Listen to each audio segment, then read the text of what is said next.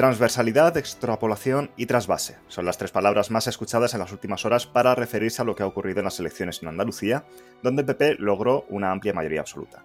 Hoy, en Culturas Políticas, analizamos las causas y consecuencias del resultado electoral de la mano de Aurora Nacarino Bravo, que fue diputada de Ciudadanos y es analista política y editora ejecutiva en el Grupo Planeta. Buenos días, Aurora, bienvenida.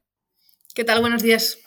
También nos acompaña Ángel Rivero, profesor de Ciencia Política en la Universidad Autónoma de Madrid y conocido ya por nuestra audiencia. Gracias por pasarte de nuevo, Ángel. Muchas gracias a vosotros. Buenos días.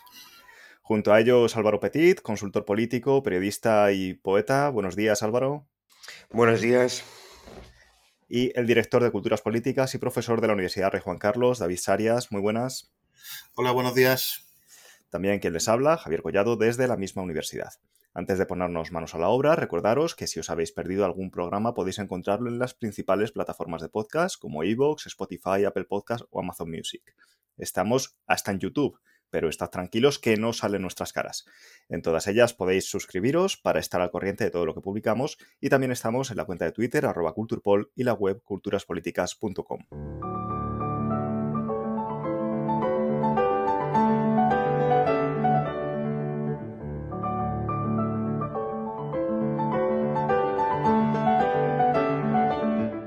Partido Popular ha doblado su representación en el Parlamento andaluz desde los 26 escaños de 2018 a los 58 que les aseguran una holgada mayoría absoluta. Si bien fueron las anteriores elecciones donde se puso fin a 40 años de control socialista de la Junta de Andalucía, en esta ocasión el triunfo de los populares representa el sorpaso del Partido Popular en solitario al conjunto de los votos de la izquierda, no tan solo del PSOE. A la derecha, los radicales de Vox ganan dos escaños hasta alcanzar 14, pero lejos de los 20 en los que en algún momento se plantearon alcanzar. La consolidación del Partido Popular se ha producido sin duda gracias a la absorción del voto de centro-derecha de Ciudadanos y la contención de la derecha radical representada por Vox. En términos nacionales, aunque el PSOE solo pierde tres escaños, el resultado supone otro doloroso golpe en el ya largo vía crucis electoral que viene sufriendo la izquierda en el conjunto de España. El gobierno socialista suma otro descalabro a los sufridos ya en Madrid y Castilla-La Mancha, que debilita aún más el liderazgo de Pedro Sánchez y sus posibilidades de terminar la legislatura. Al mismo tiempo, se acelera la descomposición de la extrema izquierda, que en Andalucía ha pasado de ocupar 17 escaños en coalición a presentar dos candidaturas que tan solo han sumado 7 escaños, contribuyendo así también a dificultar la convivencia de Podemos e Izquierda Unida en el gobierno de coalición. Tras esta primer mm, repaso, estas primeras pinceladas, empiezo por preguntaros cuál diríais que ha sido el factor fundamental en la aplastante victoria de Juanma Moreno. Empezamos por ti, Aurora, si te parece. Bueno, yo creo que lo que, eh, lo que han manifestado los andaluces en las urnas es que les parecía bien el gobierno que tenían. No querían cambiarlo, querían continuidad.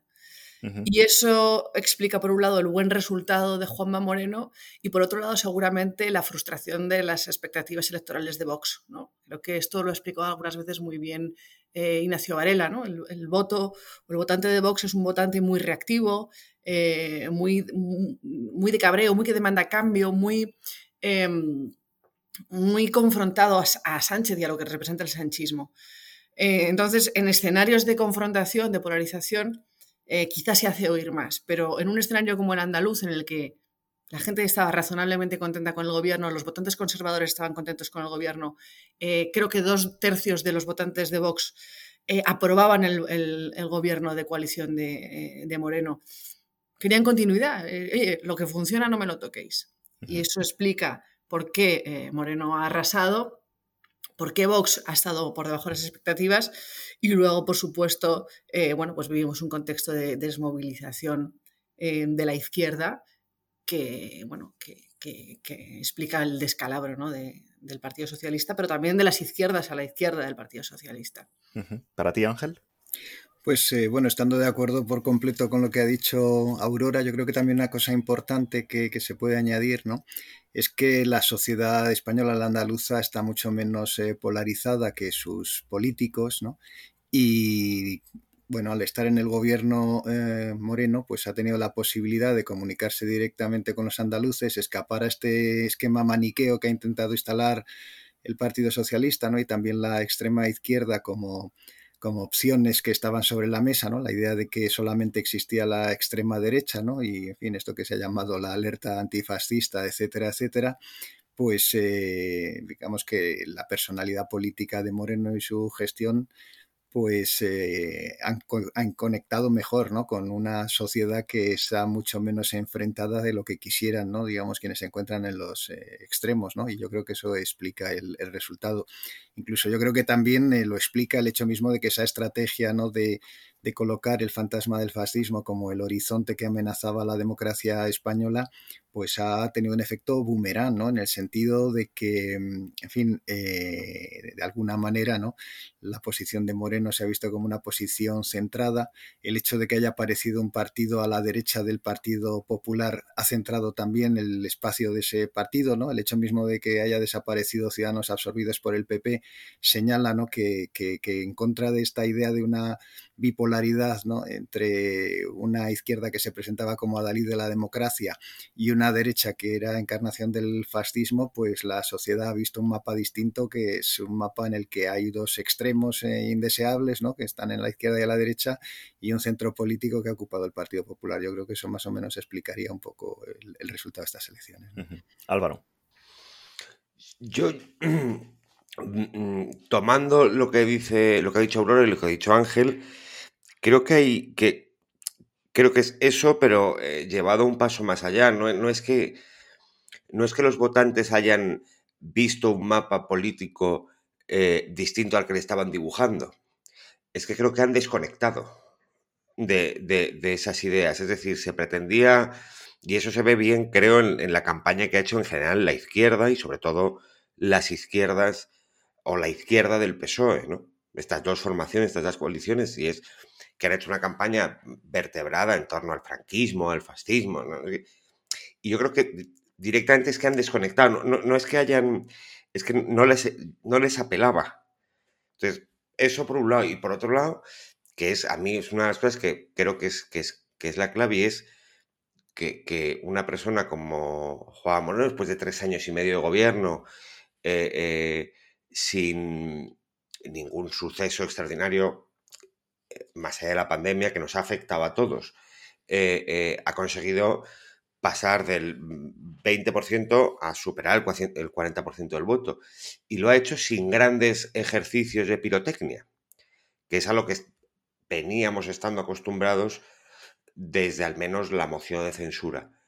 Eh, y ese ejercicio de normalidad, de, de llevar a la política eh, bueno, pues, pues, una forma de entender la comunicación, las decisiones del gobierno normal, normal, mucho más cercana a la vida común, creo que ha sido la clave. Y luego, eh, eh, la otra clave creo que ha sido la campaña de Vox, que ha sido absolutamente mm, vehemente con el PSOE, con el PP, perdón, en el que se planteaba eh, un gobierno de coalición al estilo Castilla y León, sin que eso llegara a tener tracción electoral y el votante, en vez de eh, apostarse a apostar el voto a eso, que tenía muchas dudas, ha decidido darle una mayoría absoluta, pero es que no es una mayoría absoluta, es una mayoría absolutísima, con victoria en todas las provincias.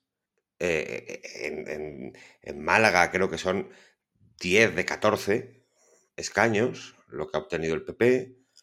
Entonces, creo que hay una reacción general a la cultura política que estábamos, o que, estábamos, en la que estábamos viviendo, al menos desde la moción. David. Yo creo que un poco abundando en todo lo que decís, pero a mí lo que más me, eh, o el factor que a mí más me llama la atención es que creo que el, discurso socialista se quedó obsoleto, pero no durante la campaña se ha quedado obsoleto durante los últimos tres años, porque una parte neurálgica de ese discurso era el discurso del, miedo al Partido Popular. yo creo que esto es una cosa que yo no sé si hay que ser andaluz, pero desde luego hay que conocer Andalucía y entender el, papel que juega la, Junta como esta inmensa institución de, distribución de riqueza y creación de redes clientelares. Eh, y durante 40 años el PSOE ha, utilizado su control sobre la Junta para asustar al andaluz y decir, bueno, si llega a la derecha, esto lo va a desmantelar, eh, el, tejido, ese tejido económico que, que cuelga debajo de la Junta, esto va a desaparecer y, va a ser un desastre. Eh, y bueno, pues Juanma llega al Ciudadanos y, el Partido Popular llegan al poder y esto no pasa. Con lo cual, ese, elemento discursivo que tenía un poder extraordinario eh, desaparece. Y luego, por otro lado, quizá más la, extrema, más en la, izquierda más, más en el extremo, una parte del PSOE también, eh, han desarrollado desde la época del zapaterismo un discurso de la nueva izquierda postmoderna, esto Ángel se lo conoce muy bien, del discurso de género, del discurso identitario, que esto directamente el, votante andaluz es que no lo entiende. Eh, bueno, a lo mejor en ciertas zonas urbanas, pues sí, pero el votante andaluz de la masa de votantes del PSOE esto no lo entiende. Y además, esta hipótesis mía, que es una, pues lo planteo como hipótesis y como pregunta, eh, eh, explica el, nivel muy elevado de, abstención. El, votante que, a ver, al, al PP no le voy a votar pase lo que pase. Antes en la previa decía Aurora que los, partidos políticos no son como, como equipos de fútbol y muchas veces sí que lo son. Eh, y en Andalucía más. Em, entonces hay un, cierto votante que, se queda en casa porque está desmotivado, porque el, PSOE no conecta con, con su base, porque no es capaz, no ha generado los, argumentos discursivos para, conectar con su votante y además, que yo creo que en esto estaremos todos de acuerdo, es que el gobierno de coalición, pues fundamentalmente lo ha hecho muy bien. Eh, lejos de desmantelar la Junta, lo que han hecho es mejorarla. Eh, y, eliminar por lo menos algunas eh, de las ineficiencias más, más evidentes. Y yo creo que una de las claves eh, está ahí. Además, yo con esto cierro, cada vez que, cada vez que Vox, y se han pasado toda la campaña, decía, Juanma es más de lo mismo, le estaban haciendo la campaña a Juanma. Pues sí, pues es más de lo mismo, en el sentido, pues es normalidad, no es una derecha que dé miedo, no es una derecha que susto, y es una derecha que gestiona muy bien. Y eso es lo que ha concluido el, electorado. Tengo un gobierno que funciona y una oposición que es que no me da, no me da nada, no me da ningún motivo para, desalojar a estos del poder. Em, Os apunto una cuestión a, este respecto porque, bueno, fundamentalmente habéis destacado la gestión, la, perspectiva ideológica, em, la moderación de Juanma Moreno, de la que si os parece hablamos un poquito más adelante, pero generalmente las elecciones autonómicas, eh, las autonomías que, van al margen de, de las eh, municipales, ¿no? Eh, fundamentalmente, se suelen leer de antemano en clave, en clave nacional y sin embargo me da la sensación de que estamos leyendo estas elecciones, especialmente después de tener ya los resultados, en una clave muy local. Y no sé hasta qué punto consideráis que la economía ha jugado un factor fundamental en, en, el resultado de estas elecciones. Un momento en el que tenemos la inflación disparada, en el que llenar el depósito de gasolina se nos va por encima de los 100 euros, en el que las perspectivas económicas en los próximos meses es, de recesión, eh, en el que el campo eh, se considera absolutamente maltratado después de todos los sacrificios que hizo durante la pandemia para mantener el abastecimiento eh, y que sin embargo ahora pues tanto desde el propio mundo agrario como desde el mundo del transporte se ven muy perjudicados con una subida de precios que en realidad no repercute en sus, en sus bolsillos. Eh, no sé, no sé si consideráis que todos estos eh, factores económicos que van más eh, al, bolsillo que a la ideología o que a, que a esa moderación, esas redes clientelares de las que hablaba David, han tenido peso, un peso fundamental en, estos, en estos comicios. Eh, Ángel, te veía a sentir. No, de acuerdo. Nosotros ahora en la primera ronda hemos hablado mucho de los eh, factores endógenos, pero hay también una dimensión exógena y también, pues, evidentemente, el horizonte económico. Yo creo que, en fin, el Partido Socialista que esperaba con su cambio de candidato, ¿no? sanchista, encontrar eh, una comunicación con el electorado tradicional del Partido Socialista, pensaba que, en fin, que habían pasado un, mal rato, ¿no? Y que se recuperaría una relación de confianza que tenía con esa masa social que consideraba suya. Y esto no ha ocurrido y yo creo que eso ahí también pesan mucho los factores exógenos, que son la situación económica, que en contra de lo que dice el gobierno, que presume mucho, ¿no? De sus políticas eh, sociales, las personas eh, no lo viven de esa manera porque las dificultades son ciertas. Es gracioso que lo entiendan como un problema de comunicación y no como un problema real, ¿no? Una falta de empatía completamente con las dificultades y con la falta de expectativas y sobre todo con aquello que se adivina, que es realmente que las cosas no van a ir a mejor, sino que van a ir a peor y eso es muy importante. Y claro, la idea misma de que un gobierno débil del Partido Socialista con unos socios digamos, eh, insensatos, eh, pues que, fin, es la imagen que se puede trasladar del gobierno nacional al gobierno regional, genere confianza en los andaluces, pues es difícil de, entender, ¿no? Entonces yo creo que esto que es muy, muy determinante y yo creo que también, y también hace que tenga una lectura estas elecciones andaluzas que se pueda proyectar también a nivel eh, nacional y es que a pesar de que el gobierno nos repite todos los días que ha hecho unas leyes sociales extraordinarias, la gente no perciba que su vida sea mejor, sino que avisora más bien que está siendo muy difícil y que va a ser bastante peor. Por todos los factores económicos que nos has contado y que viven las personas día a día. Y esa falta de conexión, que va un poco también con lo que dijo David, pues, eh, y también, ¿no? Le habéis dicho Álvaro también, ¿no? Que, tiene esa idea de que hay una desconexión completa, ¿no? Porque se han concentrado particularmente el gobierno en su, en su discurso, ¿no? A nivel nacional, pero también, evidentemente, a nivel regional, ¿no? En las guerras culturales y en la, en fin, la alarma antifascista, pues se señala, pues, un, un alejamiento tan grande de las preocupaciones de las gentes que necesariamente, pues, es castigado electoralmente, ¿no? Aurora. Sí, efectivamente. Yo creo que, por un lado, como tú has dicho, son unas elecciones eh, que se han jugado en clave muy regional, eh, han sido unas elecciones muy andaluzas, pero por otro lado, evidentemente, no, las, elecciones no se registran en el éter, ¿no? el contexto económico afecta, a pesar de que eh, bueno, tenemos unos relatos políticos cada vez más postmaterialistas, bueno, a la gente en su día a día, en su vida cotidiana, le sigue afectando la, economía y las tendencias macroeconómicas, desde luego, han jugado aquí un papel. Em, no, no creo que eso nos permita exactamente extrapolar los resultados del Parlamento andaluz a un contexto de competición nacional, pero sí creo que todo esto genera una inercia, ¿no? una, dependencia de la senda que dirían, que dirían los cursis. Y esto evidentemente le pone, le pone las cosas muy cuesta arriba al Partido Socialista para lo que viene, ¿no? que va a venir, eh, bueno, van a venir unas elecciones municipales y autonómicas em, eh, el año que viene y bueno, todo se le va, todo se le va a complicar mucho. Creo también que, eh, bueno, que esto también evidencia que el Partido Socialista tiene un problema, por un lado porque, bueno, la imposición del candidato sanchista de, Juan Espadas probablemente hizo un daño em, a, la organización eh, muy grande, ¿no? O sea, el, precio de cargarse a Susana Díaz en términos de organización fue muy alto. Eh, creo que probablemente hay un descontento muy grande dentro de las filas del Partido Socialista. Está relacionado con esto, pero también probablemente con la estrategia política que ha seguido Sánchez. Sánchez en un momento dado se da cuenta de que, eh, bueno, si quiere gobernar va a tener que depender de partidos separatistas, de partidos nacionalistas, y eso genera una fricción y una violencia con, gran parte de sus cuadros y sus votantes tradicionales. Y eso es muy evidente en un sitio como Andalucía, eh, donde seguramente las excursiones eh, nacionalistas eh, no, le, han gustado, no le han gustado nada al votante, ni probablemente em, a los cuadros. Y por otro lado, también creo, en línea un poco con lo que comentaba antes David, em, que, que el PSOE tiene aquí un problema porque creo que podemos decir que, a pesar de que tradicionalmente se ha dicho que el votante socialista, el votante andaluz es un votante eh, de izquierda, es un votante socialista, yo voy a defender aquí que el votante andaluz es probablemente un votante conservador, no tanto en lo ideológico, sino casi en un sentido muy, muy oxotiano, ¿no? de preferir, preferir lo familiar a lo desconocido.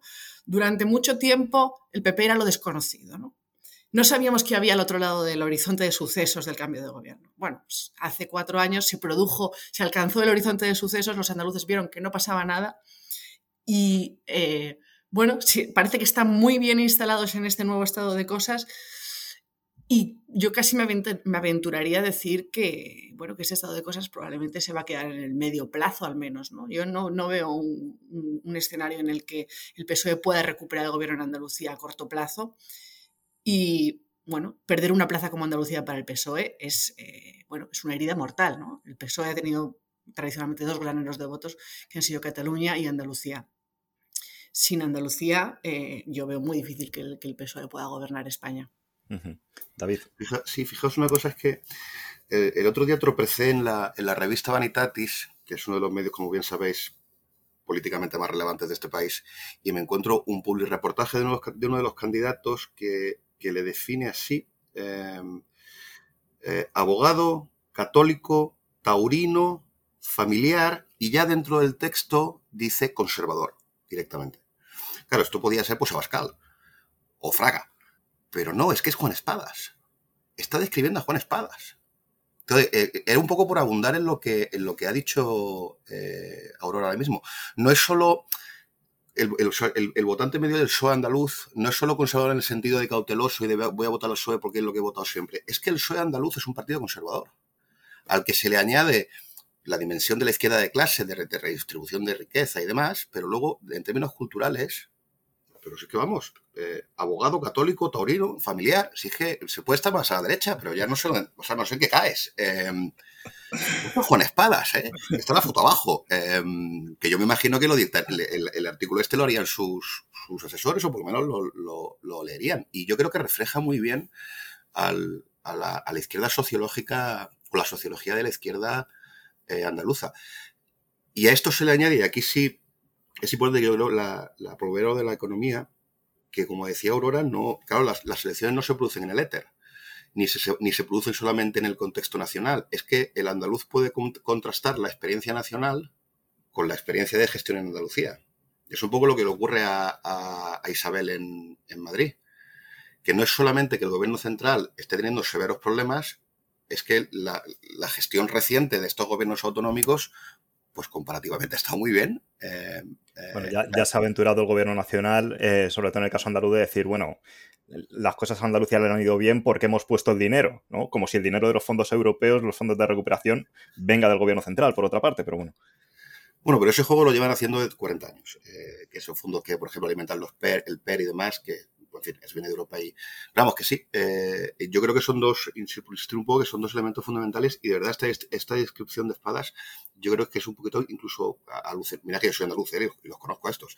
Eh, y es, y, en fin, es un poco, es un poco alucinógena y, y refleja muy bien el sitio donde, donde queda la, la posiciones más extremas, ¿no? De, de estas guerras culturales que un señor católico y familiar y taurino, pues, pues no entiende. Eh, claro, eh, y pues así, están. Eh, en el momento que desaparece el voto del cabreo de la protesta de las elecciones del ciclo electoral anterior, esto se, desintegra. Este, esta izquierda polémica revertirá, entiendo yo, al, Partido Comunista de Andalucía de toda la vida, que es estos mm. sean comunistas, eliminamos lo de católico y la descripción también aplica a estos, ¿eh? al, comunismo andaluz más tradicional. No sé ah, si vosotros... Ahora volvemos con la izquierda, si, te parece, David, pero ha sacado Ángel la cuestión em, y luego ha replicado Aurora sobre si es extrapolable o no está eh, los resultados de hoy a nivel nacional. Ángel decía que, cree que sí, Aurora no lo tiene tan, tan claro. ¿Tú, David, cómo lo ves? Y luego Álvaro. A ver, yo lo, creo, lo que creo que es definitivamente extrapolable es el agotamiento del modelo del gobierno. Eh, y además yo creo que lo vemos todos los días y el electorado esto lo percibe, que es que no, hay, no, tiene, no tiene una alternativa, no, tiene un, em, no tenemos un proyecto de país para enfrentarnos a la, a la crisis. Y también es extrapolable que la principal fuerza, y aquí los, los que los conocéis mejor esto, que quizás sean más de política práctica, que sean Aurora y, Álvaro, una de las señas de identidad del, del, Partido Popular positivas, porque la negativa todos sabemos cuál es, que es meter la mano donde no debes, eh, pero de las positivas es la capacidad de gestión. Entonces, cuando tienes un, una situación que en esto es análoga a la de Zapatero, eh, y además un candidato como Feijó, eh, yo creo que sí se puede reproducir una situación parecida de desmovilización de la izquierda y, un ascenso considerable del Partido Popular por ausencia de por incomparecencia del, eh, contrincante. Yo mm, eh, hoy está llena la, prensa y, estos días estará repleta de análisis sobre si es o no extrapolable. Yo creo que no, eh, eh, pero no por, sino, no porque queda como máximo un año para las próximas generales. Y con lo que llevamos visto desde que empezó esta legislatura, un año puede ser eterno. Eh, segundo, mm, los que hemos trabajado y hemos hecho, y Aurora mm, lo puede corroborar eh, o, no, pero los que hemos estado haciendo y hemos hecho campañas electorales, eh, mm, los marcos de opinión de, cambian mucho cuando, o, pueden cambiar mucho cuando se acerca el momento de votar. Entonces, extrapolable no lo creo. Lo que sí creo es, que lo comentaba al principio Aurora, es que marca una tendencia o, el inicio de una decadencia discursiva, política, incluso si me apuras, estética, eh, de entender la acción política. Es decir, llevamos tres años con un gobierno nacional eh, que, acaba, que ha acabado por, por, influir en todo el PSOE y en toda la izquierda, eh, en el que a cada coyuntura, a cada problema, saca un artificio, un fuego de artificio, el que fuere. Y eso eh, es lo que yo creo que ya no, no, no está cuajando, ya no cuela. ¿eh? Por decirlo un poco mm, pedestre, eso ya no cuela. Eh, entonces, extrapolable en términos de resultados, creo que no. en términos de cultura política, de dinámica política, creo que sí. Pero esto es como todo. O sea, mm, mm, se ha dado el pistoletazo de salida. Ahora los partidos, todos tienen que ser capaces de correr esa carrera. El PP para lograr sus objetivos, el PSOE para no eh, perder, es decir, y luego que en política no juegas solo. O sea, tú te presentas, pero se, presentan otros. Igual que, eh, igual que tú sales con una estrategia para defender tus objetivos, el resto de partidos hace lo mismo. Y menospreciar a un partido como el PSOE, darlo por amortizado, creo que es muy arriesgado. Creo que es muy arriesgado. Igual que lo fue dar por amortizado en su día el PP. Eh, eh, creo que grandes partidos mm, con una implantación territorial, con un bagaje histórico y una experiencia de gestión y de acción política tan grande, darlos por amortizados por un resultado electoral, pese a, lo desastroso que ha sido para el PSOE en Andalucía, me parece muy arriesgado. Muy arriesgado. Pero hablas de darlo por amortizado a nivel regional o a nivel nacional? No, a nivel nacional. O sea, dar por hecho que el PSOE, eh, después de Andalucía, lo único que va a hacer es perder, perder, perder y perder y perder hasta la derrota final. Es posible, no digo que no vaya a suceder, y es verdad que todo apunta a eso. Pero creo que el PSOE, como estructura, como, como vehículo eh, eh, político, tiene mimbres y resortes suficientes como para ponerse en marcha. La cuestión entonces, eh, la cuestión ahora es pensar qué queda del PSOE. Es decir, es lo que hemos visto en Andalucía. Oye, en Andalucía, lo comentaba Aurora también, llega un buen día y el líder nacional descabeza la organización en Andalucía, saca de Sevilla a un buen alcalde de Sevilla con una buena proyección electoral y lo convierte en un desastre de candidato y le, le, desviste un santo para mantener desnudo otro. Entonces, bueno, esa es, por eso yo creo que ayer, cuando comentaba con David en una llamada, decía, oye, que, que sí, que los resultados son buenísimos, pero que, ahora viene la segunda parte, que es lo que suceda en los partidos y las decisiones que tomen. Y, mm. y de eso dependerá si eso no es extrapolable. Ángel. Sí, bueno, yo quería matizar un poco la cuestión de la, lo extrapolable o no. Evidentemente los resultados son de Andalucía, pero yo creo que, que, sí que tienen, hay una dimensión, digamos, nacional que ha afectado también al comportamiento del votante andaluz, ¿no? Con, en fin, que son dos dinámicas que no necesariamente son exclusivas, sino que hay, evidentemente, lo que haya hecho, y esto estoy seguro que el Partido Socialista de Andalucía estará culpando de los resultados al gobierno nacional en buena medida. O sea, no lo digo que lo vaya a decir Adriana Lastra en, eh, pues, en alguna de sus eh, intervenciones, pero seguramente que eso ocurre en el interior, ¿no? Y yo creo que aquí también estas elecciones, eh, y tiene que ver con lo que dice Álvaro, es que realmente el Partido Socialista tampoco es un bloque compacto, es un bloque que tiene diferencias regionales y que hay un partido socialista conservador, como nos ha dicho David, que corresponde con regiones conservadoras de España, ¿no? Y que podría ser, pues, Extremadura, Andalucía, ¿no? Y Aragón, que son regiones que sociológicamente son, son conservadoras y que tienen un estilo de partido socialista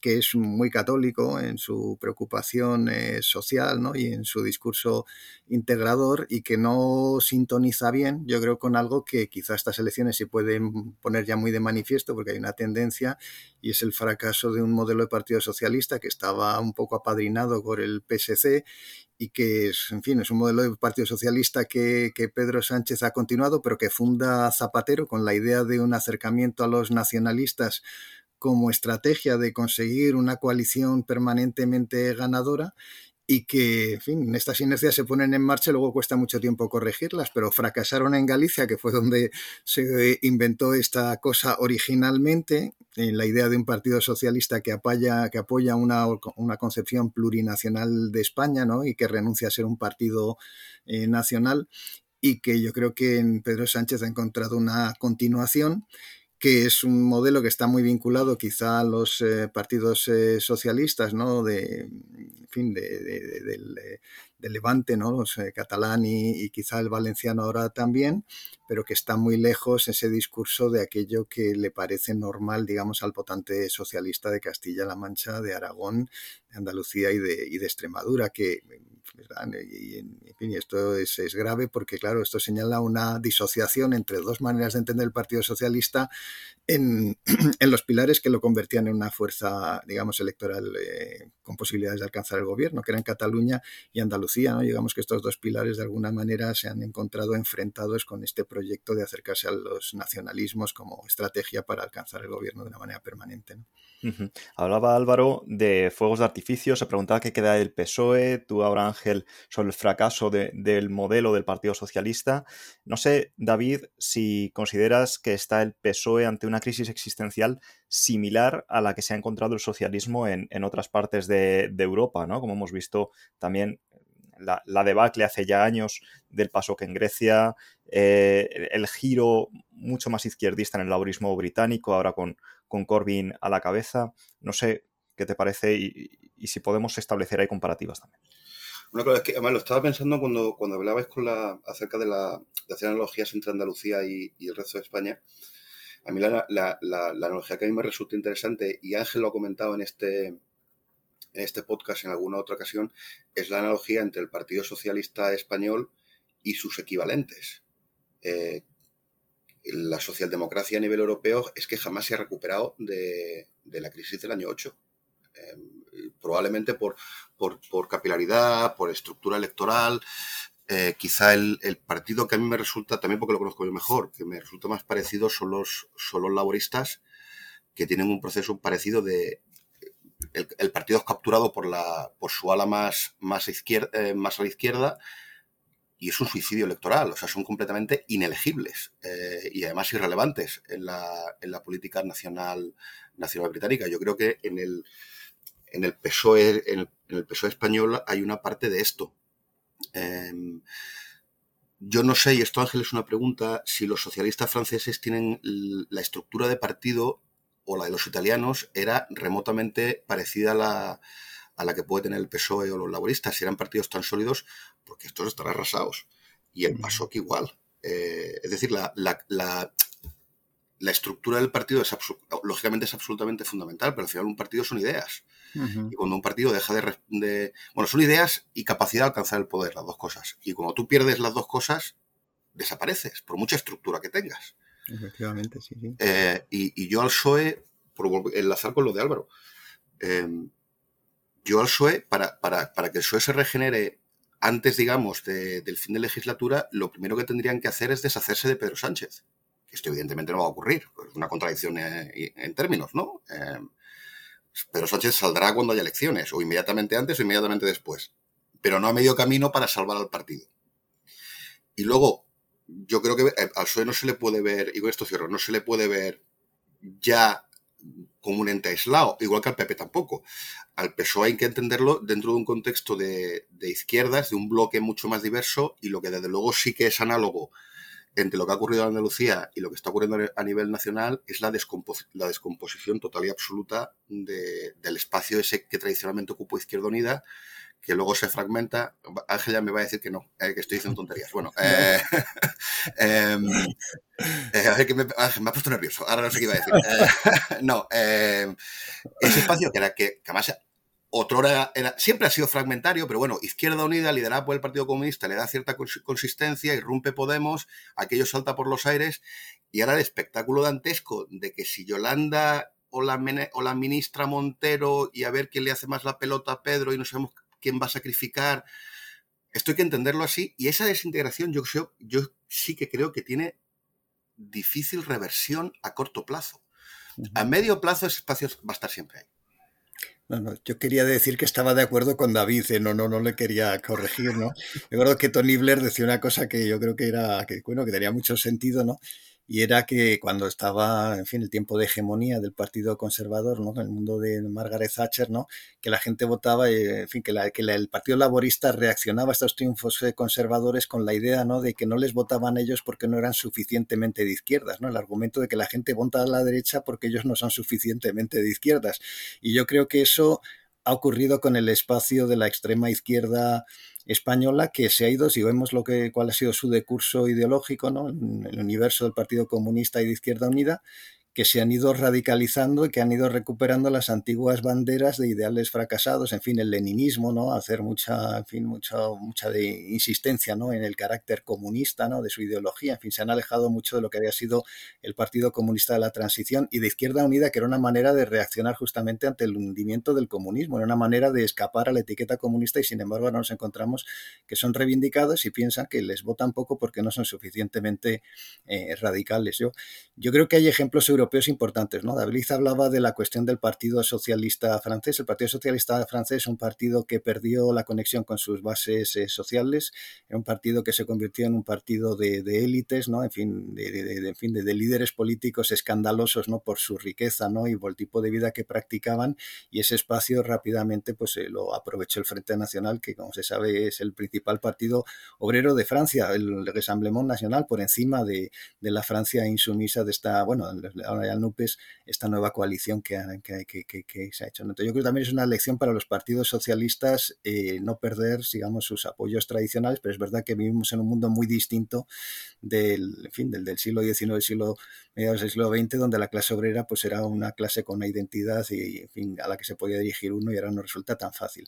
Yo creo que un ejemplo que ha sido poco atendido es el del Partido mm, eh, Socialista Portugués, porque el Partido Socialista Portugués, ¿no? que aquí se ha utilizado como ejemplo ¿no? Para crear un gobierno de coalición, pues se ha hecho de una manera equivocada, ¿no? con ignorancia de lo que había pasado en Portugal. El Partido Socialista Portugués nunca ha hecho un gobierno de coalición con la izquierda. Curiosamente sí lo ha hecho históricamente con la derecha varias veces, pero nunca ha metido a comunistas en el gobierno, nunca ha metido a los radicales del bloque de izquierda, solamente eh, ha tenido acuerdos de legislatura en el pasado, ¿no? no lo tiene ahora. Y sin embargo el Partido Socialista Portugués está gobernando ahora con mayoría absoluta. Se ha mantenido fiel al centro político y eso le ha beneficiado y ha pulverizado completamente a su izquierda, digamos, eh, revolucionaria. Yo creo que eso señala que el Partido Socialista Portugués se ha comportado de una manera radicalmente distinta del Partido Socialista Español. Es curioso que Pedro Sánchez se inventó, ¿verdad?, esta idea del gobierno Frankenstein apelando ¿no? a imitar el modelo portugués, ¿no?,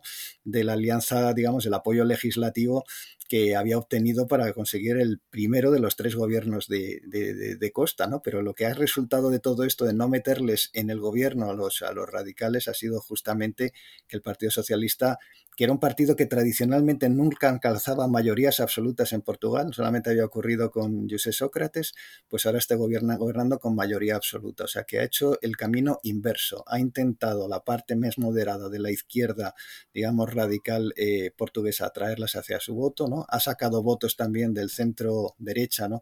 Del Partido Socialdemócrata y ha conseguido una mayoría absoluta en un tiempo en el que los partidos socialistas pues están en declive en el resto de Europa. Aurora. Yo lo que creo es que, más allá de que los resultados de Andalucía se puedan extrapolar o no, es decir, yo creo que si mañana se celebraran elecciones en Andalucía, probablemente tendríamos unos resultados bastante distintos a los que hemos visto hoy en, Cataluña, tendríamos unos resultados bastante distintos a los que hemos visto hoy en Andalucía. Pero eh, más allá de eso, sí creo que se vislumbra el fracaso de la estrategia de Sánchez. Sánchez hace una lectura de, de la España del post-bipartidismo en la que él concluye que en realidad vamos a un nuevo equilibrio de bloques, del bipartidismo al bibloquismo, pero con una bolsa además creciente de, eh, escaños eh, nacionalistas, eh, regionalistas, localistas, que, ya alcanza una masa casi, diría yo, de, 50 escaños, ¿no? y, que esa, y que esa masa de 50 escaños es la que al final genera el desequilibrio entre los bloques. Los bloques son parecidos y quien sea capaz de granjearse el, apoyo de esos partidos de la periferia gobernará. Eso se cumple cuando efectivamente el tamaño de los dos bloques es parecido. Incluso puedes, puedes estar un poco por debajo del bloque de la derecha y continuar gobernando porque tú eres capaz de eh, sumar más ¿no? de esa bolsa de, escaños em, periféricos. Pero eso es lo que ya ha empezado a fracasar. ¿no? Parece que la distancia entre los bloques va a ser eh, tan grande que eso no va a ser suficiente para que, para que el PSOE pueda seguir gobernando. Creo que la estrategia se ha revelado mala para España, pero también mala para el Partido Socialista.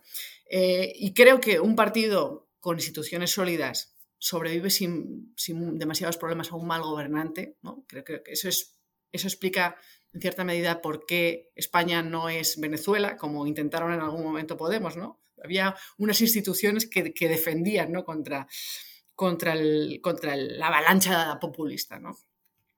Em, pero también, aparte de ser malo para un país, es malo para, es malo para el PSOE. Y yo no tengo duda que, un país con instituciones sólidas sobrevive sin problemas a un mal gobernante. Ahora, ¿cómo afecta esto a un partido? Es, complicado. ¿Cómo va a salir eh, de aquí el Partido Socialista? Eh, pues eso es, eso es más complicado. Yo no sé si, si el golpe que se lleva el Partido Socialista mm, después de Sánchez será, será irreversible.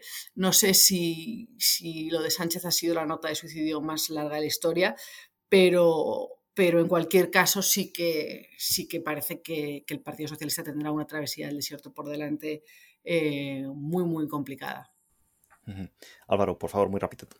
Sí, no, no, es para, para mm, cogiendo una idea que, acabas de comentar, Aurora, y es eh, eh, esa idea de que es la masa de escaños periféricos la que desequilibra luego las mayorías parlamentarias que dan acceso al poder. Si te fijas, en Andalucía ha pasado algo eh, parecido. Es decir, en las anteriores elecciones Juanma Moreno no solo no ganó, sino que creo que sacó el peor resultado de la historia del PP y fue presidente. Con apoyos externos, la coalición con Ciudadanos y el apoyo eh, eh, de, Vox, no recuerdo ahora si mediante abstención o no. y eso también se rompe.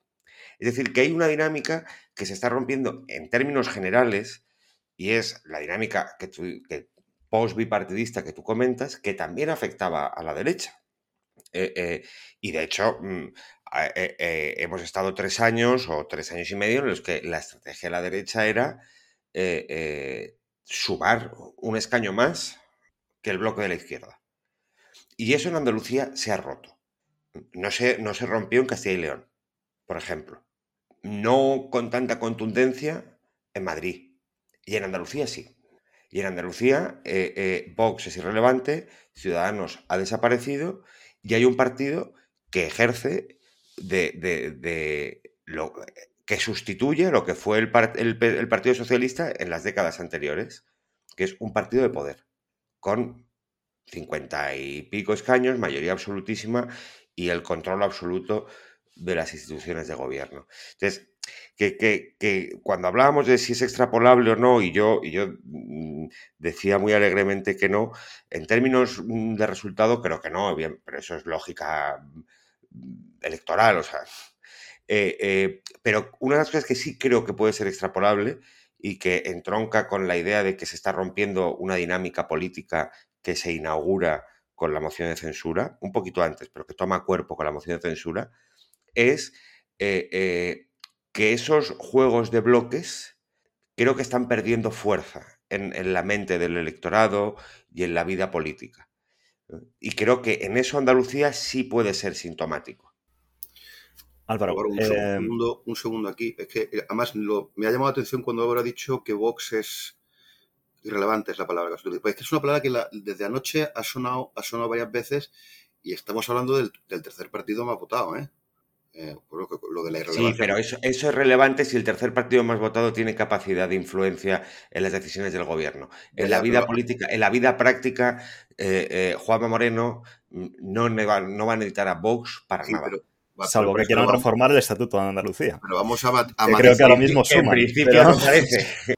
Te digo que vamos a matizar que irrelevante en el muy corto plazo y desde el punto de vista de gestión pública, ¿vale? Pero para todo lo demás, yo vivo en el terror con, con, con Vox. Vamos, Vamos con Vox luego, si, si os parece, porque quiero eh, retomar antes, hemos estado hablando, bastante rato del principal perdedor, del PSOE, y, quiero retomar eh, una cuestión también que comentaba, que comentaba mm, Ángel, que hablaba de, las dos almas del PSOE, de cómo se fragmentó el, partido, eh, y os quiero preguntar si eso es extrapolable al PP, porque ahora mismo lo que hemos visto es a un Moreno que precisamente lo que se ha ensalzado es la cuestión de la moderación ideológica, del énfasis en la gestión y es algo absolutamente opuesto, por lo menos en lo que es la moderación ideológica, de lo que ha hecho la rockstar del partido, ¿no? Lo que ha hecho Díaz Ayuso, mm, defendiendo un proyecto de una ideología sin, sin ningún tipo de complejo, ¿no? De una derecha sin complejos.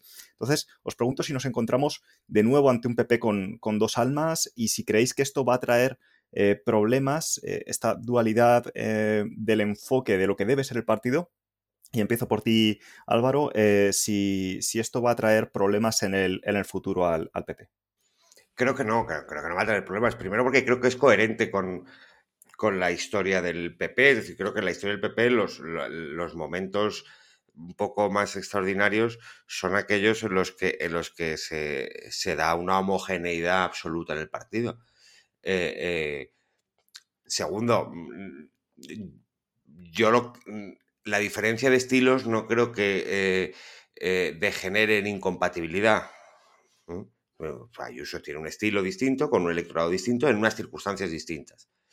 Eh, y, que y porque ella misma ha planteado una estrategia y un liderazgo político distinto de confrontación con, con, el gobierno central, no con la oposición autonómica. Entonces, en ese, en ese punto, mm, la proyección y el discurso y las propuestas son distintas.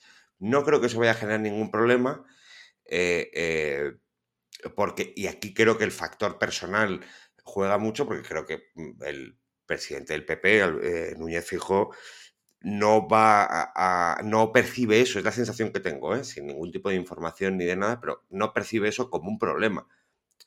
Genera tensiones, pero bueno, es que tensiones se generan en todas las organizaciones humanas más o menos grandes.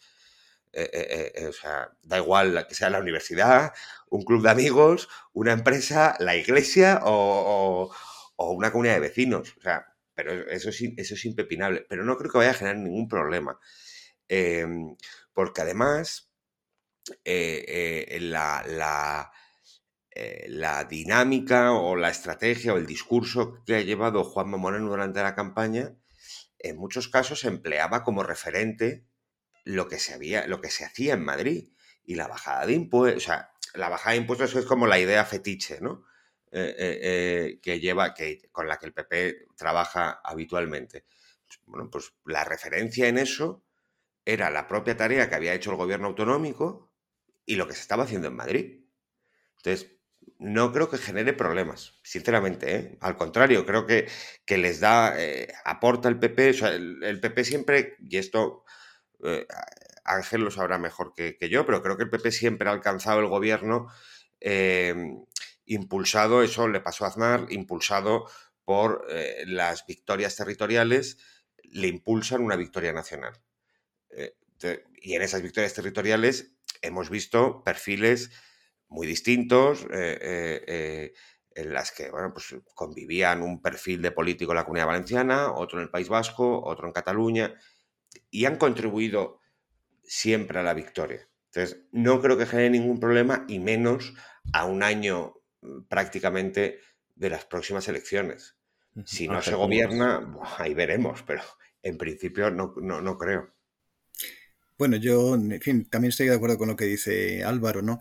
Yo creo que cuando he hablado antes de las dos almas del PSOE me refería a cuestiones fundamentales, ¿no? Como la organización territorial del Estado y a la visión del propio partido como un partido nacional o como una especie de confederación de partidos, eh, digamos, eh, regionales o si quieres nacionales, ¿no? Porque el adjetivo nacional para lo utiliza el propio Partido Socialista de Cataluña para, para calificarse a sí mismo, ¿no? Entonces, yo creo que ahí eran diferencias no de estilo, ¿no? Y de, y de liderazgo político, sino diferencias sobre temas eh, cruciales y fundamentales que señalan un abismo entre unos líderes regionales del Partido Socialista y otros. Eso yo creo que es eh, la cuestión importante.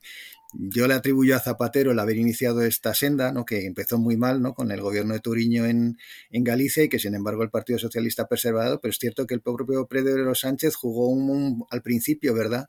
Con la bandera nacional, etcétera, etcétera, y después pues cambió porque, en fin, su pragmatismo y su búsqueda del poder a toda costa pues le llevaron a otros sitios, ¿no? Pero, en fin, forma parte de esa inercia que era extraña originalmente al, al Partido Socialista, digamos, del tiempo de la transición y de la hegemonía socialista de Felipe, de Felipe González. ¿no? Yo creo que eso es una cosa muy distinta. Yo creo que al Partido Popular, por el contrario, le beneficia tener cierta flexibilidad regional en sus líderes, porque es que, hay que tenemos que reconocer, ¿no? y esto yo creo que también es un problema de Vox, que España es un país con regiones distintas, eh, sensibilidades distintas, ¿no? Y, en fin, y esto pues aparece claramente en, lo que ocurre en, en Galicia, que es una sociedad conservadora respecto a Vox, ¿no? donde no tiene ninguna cabida, y en fin, y otras sociedades más urbanas y quizá menos tradicionales como Madrid que buscan otro tipo de liderazgo. Yo creo que eso, yo creo que el problema del Partido Popular sería intentar eh, hablar con una, en fin, con un estilo político, no en las cuestiones fundamentales que van a estar de acuerdo, evidentemente, es un partido europeísta, el Partido Popular, no lo es Vox, es un partido que defiende el, el sistema autonómico, cosa que tampoco defiende Vox, y esto lo participan de ello todos los líderes del Partido Popular Regional, pero los estilos políticos deben acomodarse a las diferencias regionales. Yo creo que eso es perfectamente razonable. ¿no? Aurora, ¿coincides? Em, yo, em, yo no hablaría de dos almas en, el PP. Yo creo que fundamentalmente porque el PP para gobernar no tiene, eh, no tiene la necesidad que ha tenido Sánchez. Sánchez ha tenido la necesidad de poner en práctica una estrategia em, que hace que para, para ganar en ciertos sitios te desgarres por otros. Es decir, la estrategia de, acercamiento de Sánchez a los nacionalistas ha desgarrado al Partido Socialista en sitios como Andalucía, es lo que estamos viendo. Ha desgarrado, yo me atrevo a decir, al país entero. ¿eh? Eh, pero eso el PP, eso en el PP no, no, no, no va, a pasar. Eh, que, tengamos líderes regionales con distintas particularidades, como decía Ángel, pues, pues, es perfectamente lógico en un contexto en el que tenemos distintas autonomías con sus propias particularidades. Yo mm, no diría em, que, el PSOE, que el PP de Moreno y el PP de, eh, Ayuso son, son cosas distintas, son estilos distintos, pero también es verdad que las campañas electorales se producen en momentos distintos. A mí la campaña madrileña me parece que tiene lugar en un contexto de todavía de pandemia. Recordemos que la pandemia eh, produce, primero, la peor, en España tenemos la peor recesión del mundo en términos económicos eh, y una primera ola eh, con, una mortalidad absolutamente desbocada. En ese contexto, Sánchez intenta de algún modo diluir su responsabilidad poniendo en marcha aquella, aquella cosa de la cogobernanza, si os acordáis, aquello de la cogobernanza lo que hace es afilar muchísimo el perfil de los gobiernos eh, autonómicos, porque da peso a, los, ejecutivos. El Parlamento se cierra, el legislativo deja de tener eh, peso en la, vida política española y se afila mucho el perfil de los ejecutivos, especialmente el madrileño. Eh, de, tal manera que casi tenemos en las elecciones madrileñas un choque de ejecutivos, era casi una elección nacional en la que se enfrentaba Ayuso contra Sánchez, ¿no? era un plebiscito sobre el sanchismo. Y ahí es donde se alcanza, en mi opinión, el clímax de la, de la polarización. Yo tuve la sensación de que en Madrid estábamos viviendo el clímax de la polarización, porque tenía la sensación de que aquello no, ya no podía ir más lejos, era demasiado loco ya, ¿no? Ya, ya, no había cuerpo que lo aguantara. ¿Os acordáis aquello de comunismo, libertad, democracia contra fascismo, balas en sobres? Era una cosa absolutamente desquiciada. Es un contexto muy distinto, creo, del que, del que se da en Andalucía, con, con una polarización eh, más baja. Y creo que por eso también se observan dinámicas políticas distintas, pero no tanto porque eh, crea que en el PP eh, puede haber dos almas.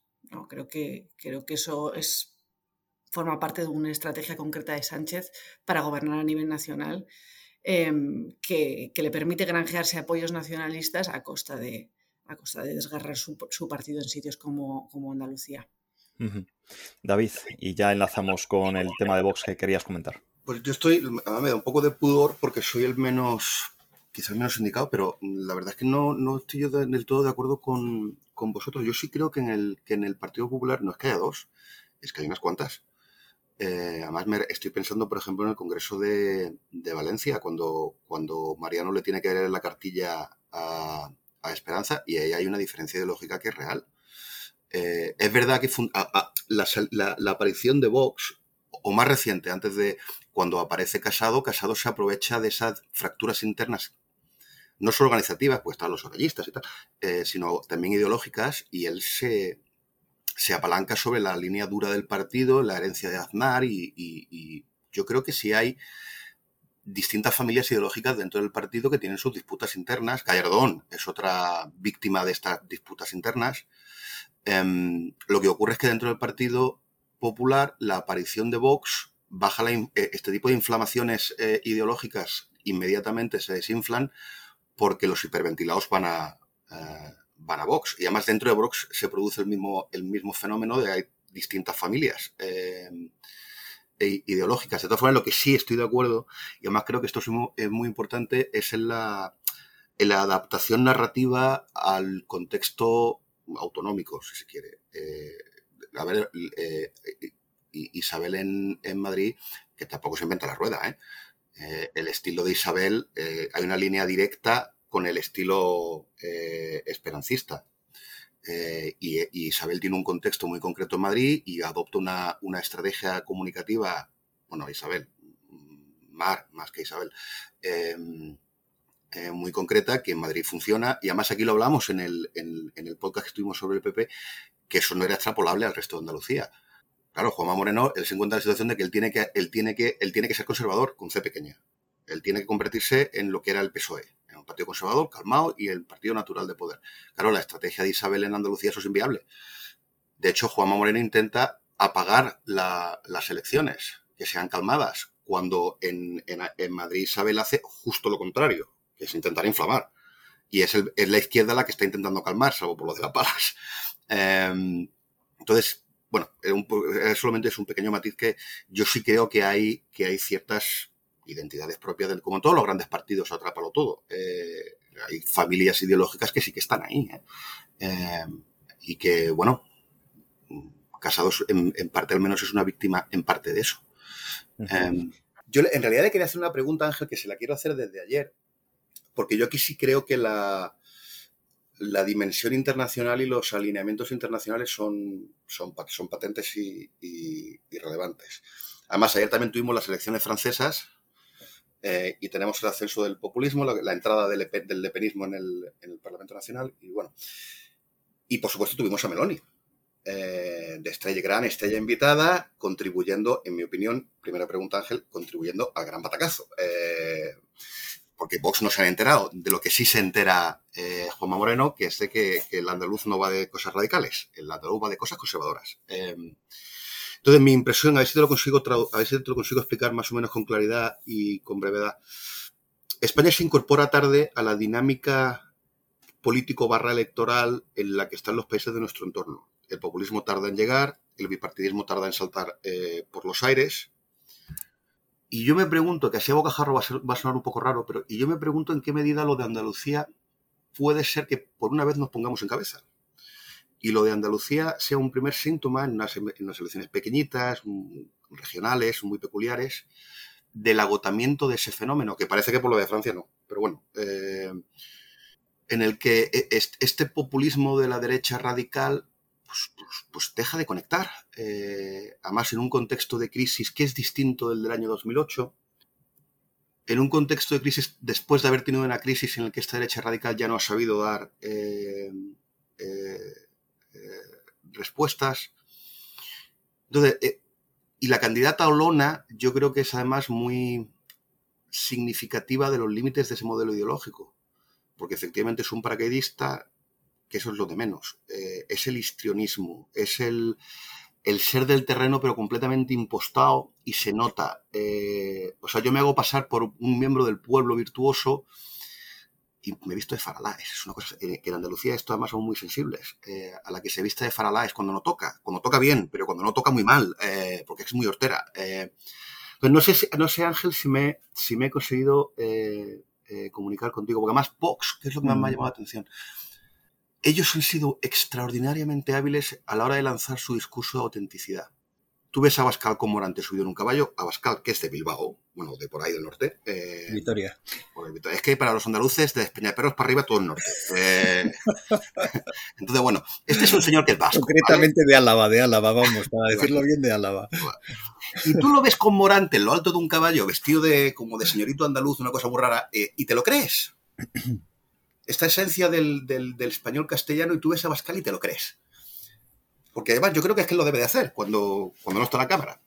Eh, o, cuando, o cuando montaron la contraconvención al PP y montaron esta fiesta de los pueblos de España en IFEMA y les salió muy bien. Pues porque es lo que ellos hacen y lo que les gusta y estaban encantados de la vida y les salió muy bien. Y sin embargo, con olor, con patinan.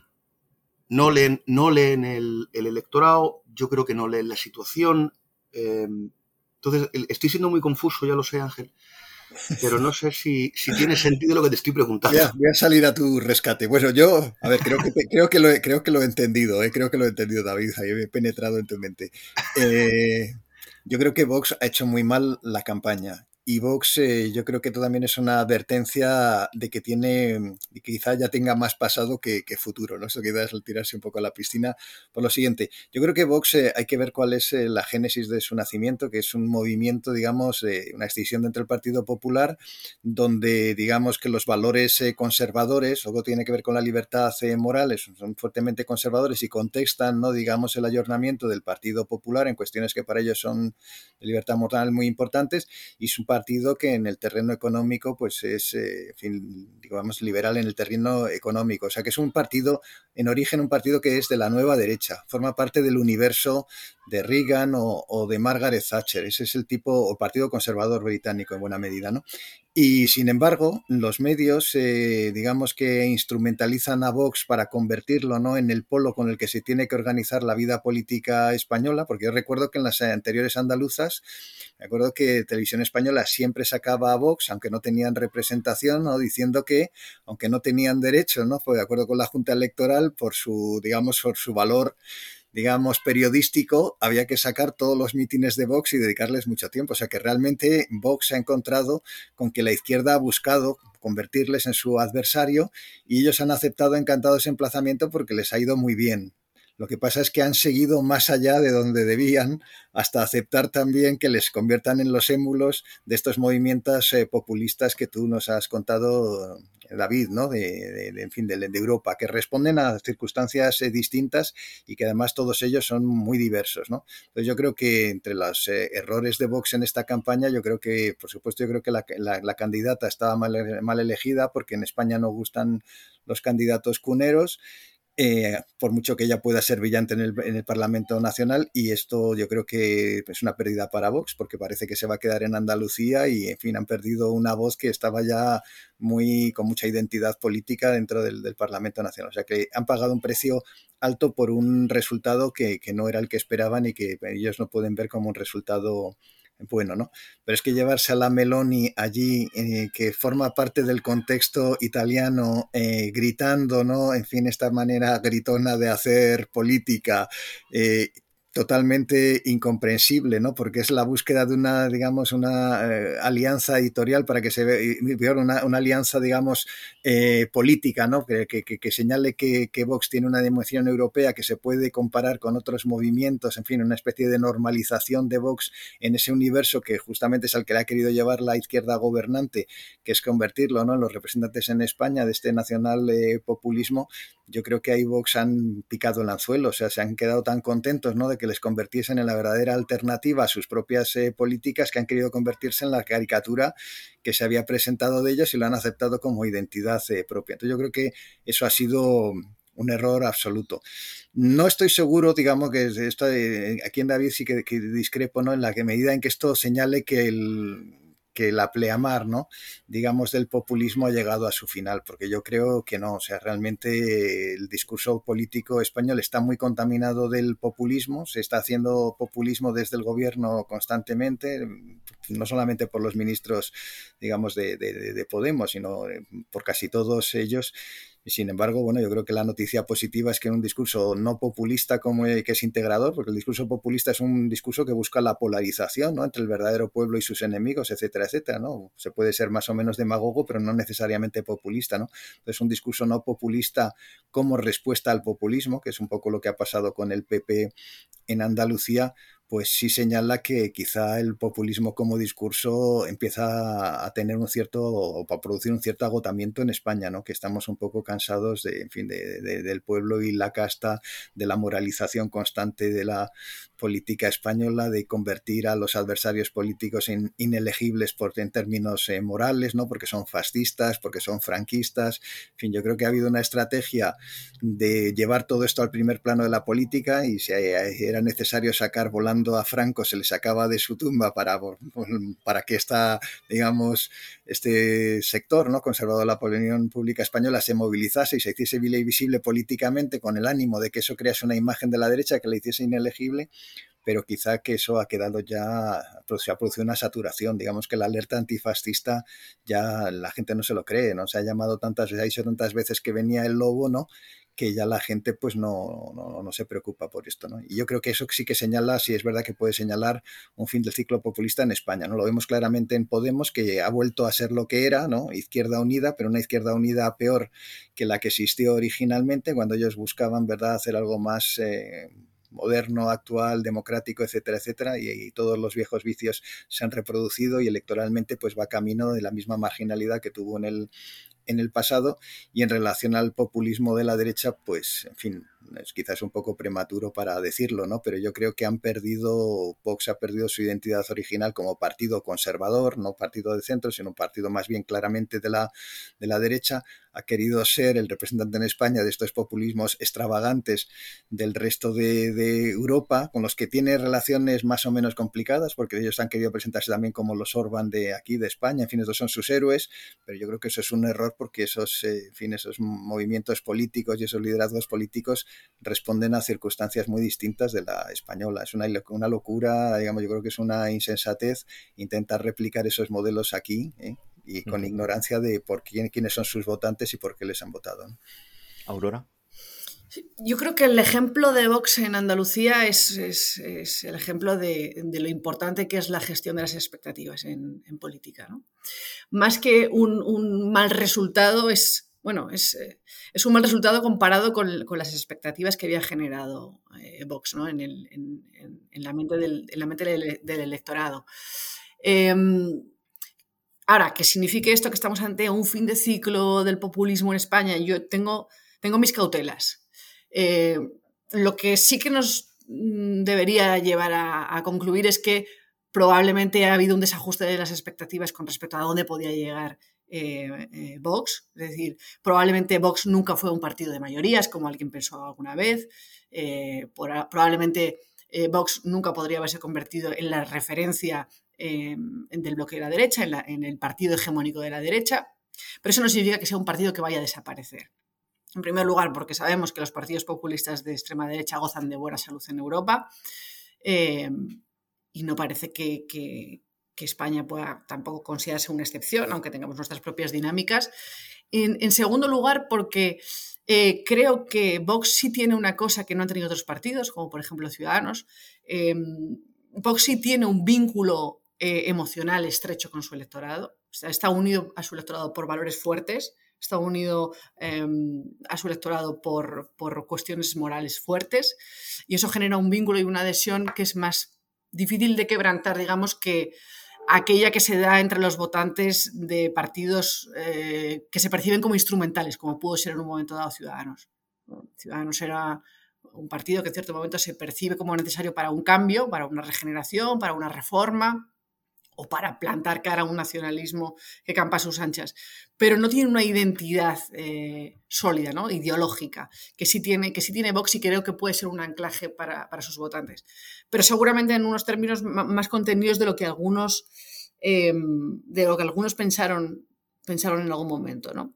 Eh, es verdad también lo que decía Ángel, ¿no? que eh, Vox es un partido con, ciertas particularidades que lo diferencian de, otras, de otros partidos populistas que han surgido en Europa. Porque por un lado es, conservador en sus valores, pero al mismo tiempo eh, ha sido, o, al menos originalmente lo, lo, era, aunque ha intentado eh, corregir eso, un partido muy, muy liberal en lo económico.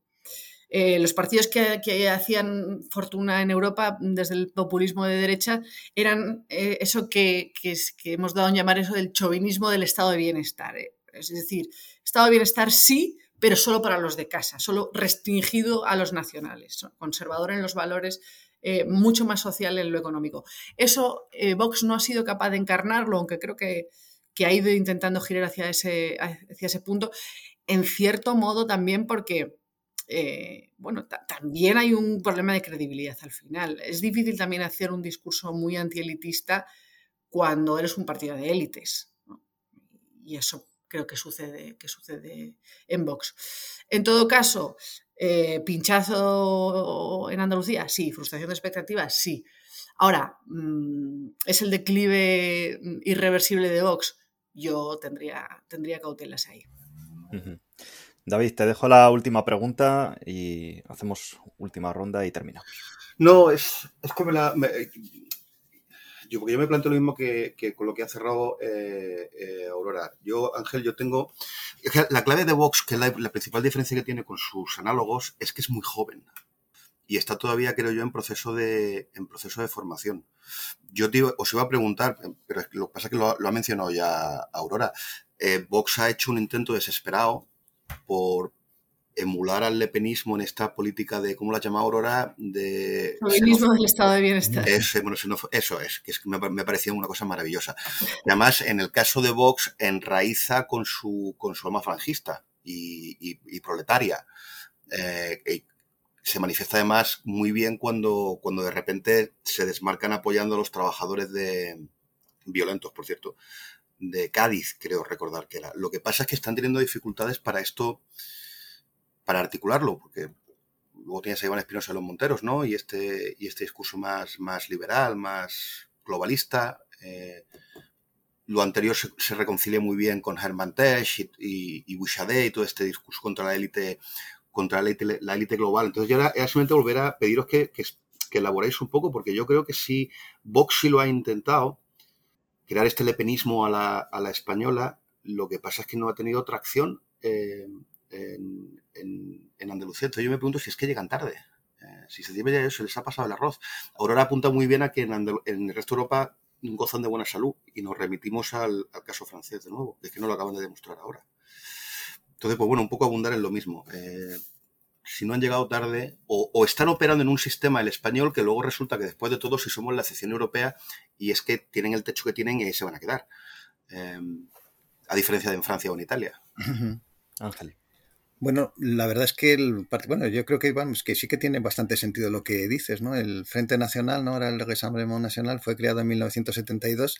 En ese momento era un partido de la nueva derecha, era un partido en lo económico liberal, era un partido que buscaba, en fin, eh, a los autónomos, a los pequeños empresarios, representarlos políticamente frente a un partido, un Estado voraz, ¿no? El, el tradicional estatismo francés de todas las, en fin, de todas sus épocas y particularmente la Quinta República y, defensor de los valores de la Francia tradicional en el terreno, digamos, eh, de los valores cristianos, ¿no? En fin, cuestiones como el aborto, etcétera, ¿no?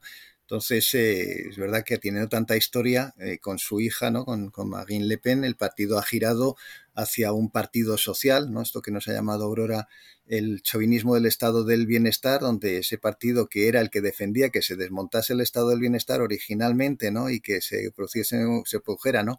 Una especie de, limitación de la participación del Estado en la vida social eh, francesa, pues es el mismo que eh, ahora encarna hoy en día bueno, quizá frente al, liberalismo ¿no? de los partidos del, del, centro francés, ¿no? de los republicanos y de, y al Partido Socialista, pues la defensa de un Estado fuerte y un Estado que entiende la economía en términos de soberanía nacional y que quiere servir a un auténtico pueblo francés que ve amenazado por la globalización.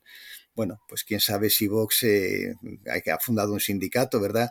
digamos que el éxito de esta estrategia del, del, Frente Nacional es limitado, es porque, en fin, no han alcanzado nunca la presidencia y ahora sí que tienen un número de representantes significativos en la Asamblea Francesa, pero es un partido que se fundó en el año 72, les está llevando mucho tiempo coronar ese sueño. No sé si Vox va a tener tanta, tanta paciencia, pero podría ocurrir. Están buscando copiarlo a través de esta infiltración en el mundo eh, obrero, ¿no? A través de su sindicato, etcétera, etcétera, porque también creo que, como ha dicho Aurora, pues es difícil que cuando tus líderes no forman parte de ese universo, pues se produzca esa identificación, ¿no? Cuando es un partido dirigido por élites, que muevas a ese público obrero, que en el caso de Francia responde a circunstancias eh, muy francesas y al malestar francés, ¿no? Y que yo creo que son muy distintas de las españolas. Pero evidentemente ellos están buscando eh, de alguna manera están tocando muchas teclas. Ellos, han movilizado muchos temas que han copiado de estos partidos populistas europeos, ¿no? La cuestión eh, migratoria les ha ido, ahí no les ha ido muy bien y sin embargo les ha ido mejor. De hecho, en elegido, pues han dejado de ser la primera fuerza, ¿no? Lo cual yo creo que en este tema es, es significativo pero bueno, han tocado otros temas, ¿no? Como los que tienen que ver con la libertad moral, ¿no? Eh, en fin, el universo del, del aborto, etcétera, etcétera, y sobre todo pues la cuestión territorial, que es digamos el capital más importante que han tenido como mecanismo de despegue político. En la medida en que este tema, no digamos, está algo más enfriado, pues eh, quizá a Vox eso les perjudica, ¿no? Pero en la medida en que siga vivo, pues lo pueden utilizar en el futuro, ¿no? O sea que, fin, hacer este tipo de profecías es siempre un poco complicado. Pero vamos, sí que es claro, yo creo que eso sí que es evidente, que Vox está buscando aprender de estos otros partidos y está intentando sus estrategias y sus mañas y movilizando sus temas a ver si toca esa tecla que es capaz de darle pues un, un apoyo político mayor y una manera de diferenciarse del Partido Popular, ¿no? Pues yo creo que en la cuestión europea eso es evidente en la cuestión autonómica también. Y son dos cuestiones que son propias de Vox, un mecanismo de diferenciación y que sin embargo pues eh, tienen que quedar un poquito veladas porque no son tan populares como para hacer ellos pues algo más que, en fin, creo que ha dicho también Aurora, que es un partido que no se puede entender como un partido de gobierno, no resulta difícilmente imaginable. ¿no? Hubo un tiempo en el que sí que aspiraba hacia ese sorpaso y ahora yo creo que más bien está más preocupado, a pesar de, de lo que ellos dicen y sus ínfulas, por mantener un espacio propio que les permita ser políticamente relevantes. Álvaro, y terminamos con Aurora. Yo mm, estoy completamente de acuerdo. Eh, eh, solo quería añadir un elemento y es que igual que em, la realidad ha venido a fastidiarle el holgorio a la izquierda gobernante, porque ha venido una pandemia, una crisis económica, y eso te da poco margen a, a darse homenajes ideológicos y a tener galvanizada tu base permanentemente, creo que eso también le, ha pasado a Vox. Es que mm, de repente llega un suceso extraordinario como es una pandemia y con todas sus consecuencias y, la realidad más material, si la queremos llamar así, eh, se hace presente. Y, entonces las guerras culturales, eh, o lo que se entienden por guerras culturales, empieza a perder eh, puestos en, la pirámide de decisión. Y, eso yo creo que ahí, ahí, Vox sí le ha pasado factura. Eh, eh, sí le ha pasado factura. Porque de todos los. En, en, un sistema de competición electoral, todos los partidos dependen de los demás, en buena medida. Hay un grado de dependencia siempre con respecto a lo que hagan tus adversarios. y ese grado de dependencia, quizá en el partido en el que más se da, es con Vox respecto a la, al, gobierno.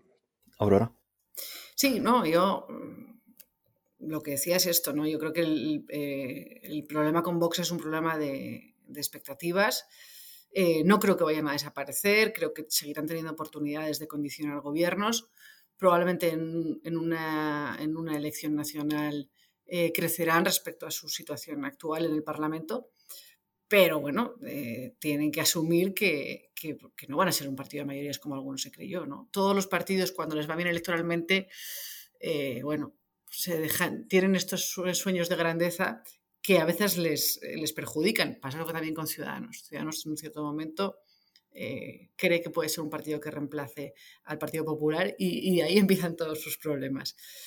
Em, pero en cualquier caso yo creo que seguirán teniendo su espacio en el Parlamento. Muy bien, pues lo dejamos aquí por hoy si os parece. Muchas gracias por haber pasado estos minutos con nosotros, Aurora y Ángel. Esperamos que os lo hayáis pasado bien. Muy bien, oye, encantado de veros además a toda Aurora, que hace un montón de tiempo que no nos veíamos. A ver si nos vemos, Ángel. Álvaro, David, todavía no os dejo iros de vacaciones, así que os espero en, el próximo programa también. Muy bien. Muchas gracias. Eh, os habló Javier Collado. Recuerda que puedes suscribirte a nuestro programa de forma gratuita en las principales plataformas de podcast como iVoox, Apple Podcasts o Spotify y puedes estar al tanto de lo que hacemos en Twitter en la cuenta arroba culturpol y en nuestra web culturaspolíticas.com. Hasta el próximo programa.